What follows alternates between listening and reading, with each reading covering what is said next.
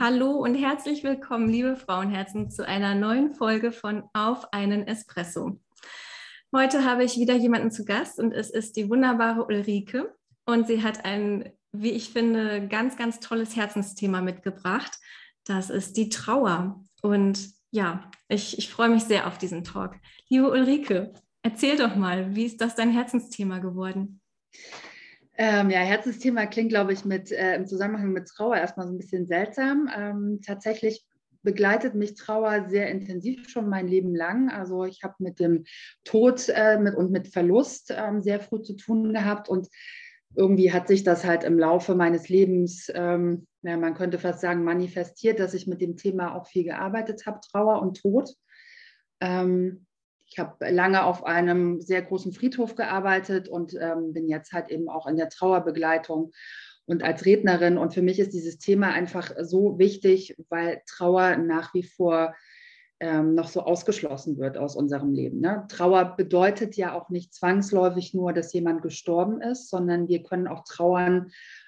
Beispielsweise, wenn wir einen neuen Lebensabschnitt beginnen, wenn äh, wir den Job verlieren, wenn ähm, weiß ich nicht, wenn wir ein Auto verkaufen, was, wo wir viel erlebt haben, was uns lange begleitet hat, also die Abnabelung von unseren Eltern, wir verlassen die Schule, wir ziehen in eine andere Stadt, also auch das kann ja alles mit Trauer verbunden sein und nach wie vor ist die Trauer halt, ja, die stört uns eher, als dass wir sie, sage ich mal, integrieren in unser Leben und deswegen ist das so ein wichtiges Thema für mich.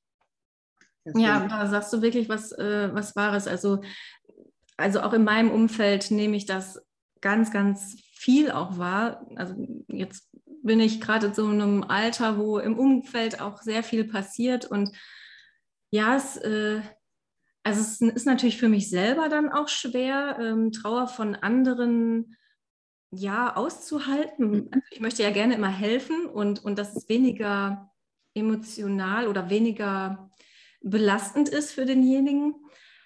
Aber wenn ich mich selber so beobachte, also ich, ich stehe nicht so auf ähm, Kriegsfuß mit Trauer. Ich finde es so wertvoll einfach. Und aber in diesen Situationen ist es halt wirklich nicht so einfach, diesen, diesen Wert der Trauer den Betroffenen dann klar zu machen oder, oder mitzugeben, ne? dass es gut ist, gerade was passiert und dass es wichtig ist.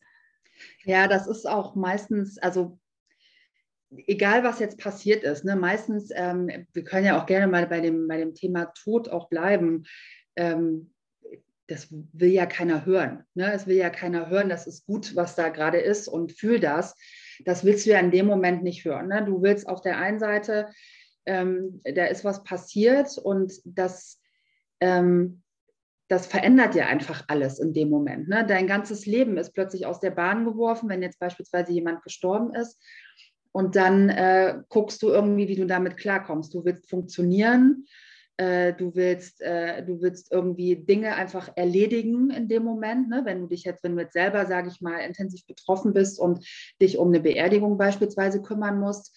Ähm, es kann ja auch eine Freundin sein, die gestorben ist. Auch da hast du irgendwie einen, einen sehr engen Bezug. Da willst du auch irgendwie für dich damit klarkommen. Ne? Und gleichzeitig ist es ja so, wir wollen oder es ist wichtig, diese Trauer rauszulassen. Meistens kommen mit der Trauer ja noch andere Gefühle einher. Das ist Scham, das ist Wut, das ist äh, Verzweiflung. Das, da kommt ja ein ganzes Paket von, von Gefühlen um die Ecke. Und meistens ähm, wirft das unseren Alltag so aus, aus der Bahn, dass wir halt nicht mehr, ich sage mal in Anführungszeichen, funktionieren, wie wir das bisher kennen. Und das stört uns. Ne? Also es, es, ruft eine Störung hervor. Und deswegen versuchen wir irgendwie so weiterzumachen wie bisher, ganz häufig, aber es gelingt halt nicht. Und dann, gerade dann in dem ähm, Umfeld mit anderen Freunden, im Kollegenkreis und so weiter, wie, wie gehe ich dann damit um, wenn ich selber in Trauer bin? Ne? Auf der einen Seite habe ich vielleicht eine Scham, weil ich das nicht so zeigen möchte vor anderen. Und dann hast du vorhin schon das äh, ein cooles Stichwort gegeben, wenn jetzt andere trauern, ne? wie gehe ich damit um? Ne? Wie kann ich denen helfen? Wie kann ich die unterstützen? Und auch da ist es am besten einfach zu gucken, was kriege ich für ein Gespür, was kriege ich für Signale von der Person. Ne? Nicht, nicht äh, also gerade wenn du jetzt irgendwie sagst, ja, melde dich, wenn du was brauchst, melde dich, wenn was ist, das werden die höchstwahrscheinlich nicht tun. Ne? Das werden die nicht tun. Also man kann irgendwie nur signalisieren, ich bin, ich bin für dich da. Ähm, man darf das nicht persönlich nehmen, wenn da plötzlich die Reaktionen anders sind, als man es gewöhnt ist, wie die Person bisher, bis, auch, bisher auf jemanden reagiert hat. Also da braucht es einfach so ein bisschen Sensibilität und Empathie auch, um auf den anderen einzugehen, sei es jetzt im Kollegenkreis, ne? Oder mhm. dieser Druck, ähm, finde ich jetzt die richtigen Worte? Was, was sage ich jetzt ne, zu der Person? Manchmal brauche ich gar keine Worte, da reicht es dann einfach nur eine Geste. Ne? Und wenn es in den Arm nehmen ist, wenn es ein Händedruck ist, ähm, wenn es irgendwie so ein Streichen mal über die Schulter ist, je nachdem. Ne? Also es kommt immer darauf an, was habe ich da für eine Person ähm, vor mir. Und was ich auch ganz wichtig finde, ähm, du merkst schon, ich komme da jetzt auch ganz schnell in so ins Reden, dieses nicht zu vergleichen. Ne? Also du kannst Trauer nicht, nicht vergleichen oder auch nicht bewerten. Ne? Manchmal, weiß nicht, ob du das vielleicht auch kennst, ist es so leicht gesagt, wenn jetzt beispielsweise die Oma gestorben ist, die war vielleicht schon 85 oder 90. Naja, die hat ja ihr Leben gelebt, das ist jetzt ja nicht so schlimm. Ne? Ähm, aber wir wissen einfach nicht, was war da für eine Beziehung. Ne? Also jeder trauert anders, jeder hat eine andere Bindung zu jemandem, der gestorben ist. Manchmal löst auch der Tod oder der Verlust von etwas oder jemanden etwas in uns aus. Etwas wird getriggert und uns werden, da kommen plötzlich Sachen hoch, die wir gar nicht erwartet haben. Ne? Also ich finde es immer ganz wichtig, nicht irgendwie dann Vergleich zu starten oder eine Bewertung. Ja, und äh, genau das, das fand ich jetzt gerade so, so interessant. Du hast gesagt, ähm, was man nicht erwartet hat. Und da wäre jetzt nochmal ähm, so ein Gedanke, ob man, also was ist die Essenz von Trauer? Also es ist ja eine Gefühlspalette, die dahinter steht. Mhm. Und könnte man sagen, oder würdest du sagen, dass es gut ist, auch wenn man jetzt nicht gerade in einer Trauerphase ist, mit seinen Gefühlen zu arbeiten, also die eigene Gefühlspalette möglichst gut kennenzulernen, damit, wenn dann so eine sehr intensive Phase kommt, man ein, sich selber besser unterstützen kann?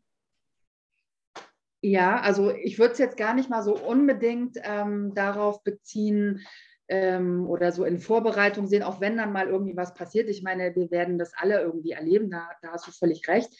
Aber grundsätzlich ist es ja großartig, wenn wir alle mit unseren Gefühlen arbeiten oder sie zumindest fühlen. Dass ja, wir sie fühlen, dass wir sie, bitte? Wenn wir es denn tun. Wenn wir es denn tun, genau. Das ist ja ganz oft so, dass wir das unterdrücken. Das ist ja nicht nur Trauer, wie du gesagt hast, das ist eine Gefühlspalette, das mhm. ist Wut, das ist Aggression, das ist manchmal auch Freude, ähm, Berührtheit, dass wir das manchmal einfach gar nicht so rauslassen. Und ein guter Weg ist im Grunde, diese Gefühle alle zuzulassen und ähm, zu fühlen und rauszulassen. Und dann, glaube ich, werden wir automatisch auch einen super schönen Umgang lernen mit unseren Gefühlen. Und dann eben auch, wenn wir in die Situation der Trauer kommen und wahrscheinlich waren wir das alle schon mal, das behaupte ich jetzt einfach mal, in irgendeiner Art und Weise. Und das werden wir ja sowieso auch alle sein. Und äh, ich glaube, wenn wir lernen zu fühlen und Gefühle auch zu benennen, ist das schon echt ein großartiger Schritt, dann damit auch, ich nenne es gerne friedvoller umzugehen, wenn jetzt beispielsweise jemand stirbt, ne? weil dann ist es ja häufig dann schon sehr dramatisch, was da in uns abgeht. Ähm, ich weiß gar nicht, wie viel Zeit wir noch haben. Ich bin gerade so im, im, Redefluss, aber du hast es bestimmt im Griff, ne? Du kannst, ähm, du kannst auf jeden Fall nochmal einen, einen, einen den vielleicht dir wichtigsten Impuls mit auf den Weg geben? Also was, was könnte man jetzt tun, um da besser einzusteigen in das Thema? Also was können wir jetzt tun? Also ich kann, also mein, mein wichtigster Impuls ist einfach nur zu sagen, wenn ich in die Situation komme der Trauer, dass ich, dass ich diese Trauer zulasse dass ich die Trauer zulasse, dass ich ins Gespräch gehe mit anderen und nicht versuche, äh, das in mich reinzufressen und dass ich Geduld mit mir selber habe, dass ich mir selber Zeit gebe, äh, diese, diese Trauer zu leben. Das ist auf der einen Seite und auf der anderen Seite da zu beobachten, was könnte die Person brauchen, ähm, zu signalisieren, ich bin da, ich, ich, ich habe Zeit, ich gebe dir Raum und die Dinge nicht persönlich nehmen, die da im Miteinander möglicherweise sich verändern. Also das wären jetzt so die zwei Sachen von der einen Seite und von der anderen Seite, die ich da sehr wichtig finde. Ja, super wertvoll, eben weil es dann beide Seiten auch äh, abholt. Ja, genau. Ja. Liebe Ulrike, ich danke dir sehr für, für deine Gedanken und, und Impulse, die du zu diesem ja doch nicht so leichten Thema für, für manche, ähm, ja, die du mitgebracht hast. Und ja, ich bin mir sicher, dass äh, alle, die die zuhören, ganz viel jetzt haben mitnehmen können. Und ja, wenn ihr noch Fragen habt, dürft ihr euch gerne melden. Schreibt in die Kommentare und ja, lasst von euch hören. Und ansonsten sehen wir uns in der nächsten Folge auf ein Espresso. Ich freue mich schon drauf und ja, sag bis bald. Macht's gut. Tschüss. Hallo Frauenherz, es ist so schön, dass du hier beim Podcast auf einen Espresso der Frauenherzkraft Talk bist. Der Podcast für deine Inspiration und alle Frauen, die in ihrer Weiblichkeit zu Hause sind oder sein wollen. Mein Name ist Carmen Hohmann. Ich bin Coachin und Visionärin für gelebte Weiblichkeit und Gründerin der Frauenherzkraft Community. In meiner Vision kennt jede Frau ihren Selbstwert und diesen lässt sie sich von nichts und niemandem nehmen. Dafür gebe ich dir in meinem Blog, in meiner Community und in all meiner Arbeit meine wertvollsten Tipps und Tools an die Hand, damit du deine Weiblichkeit selbstbestimmt, frei und weise lebst.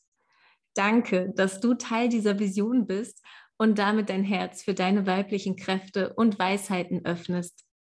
Hab ganz viel Freude mit dieser neuen Podcast-Folge und schreib mir gern, wie sie dir gefallen hat. Herz an,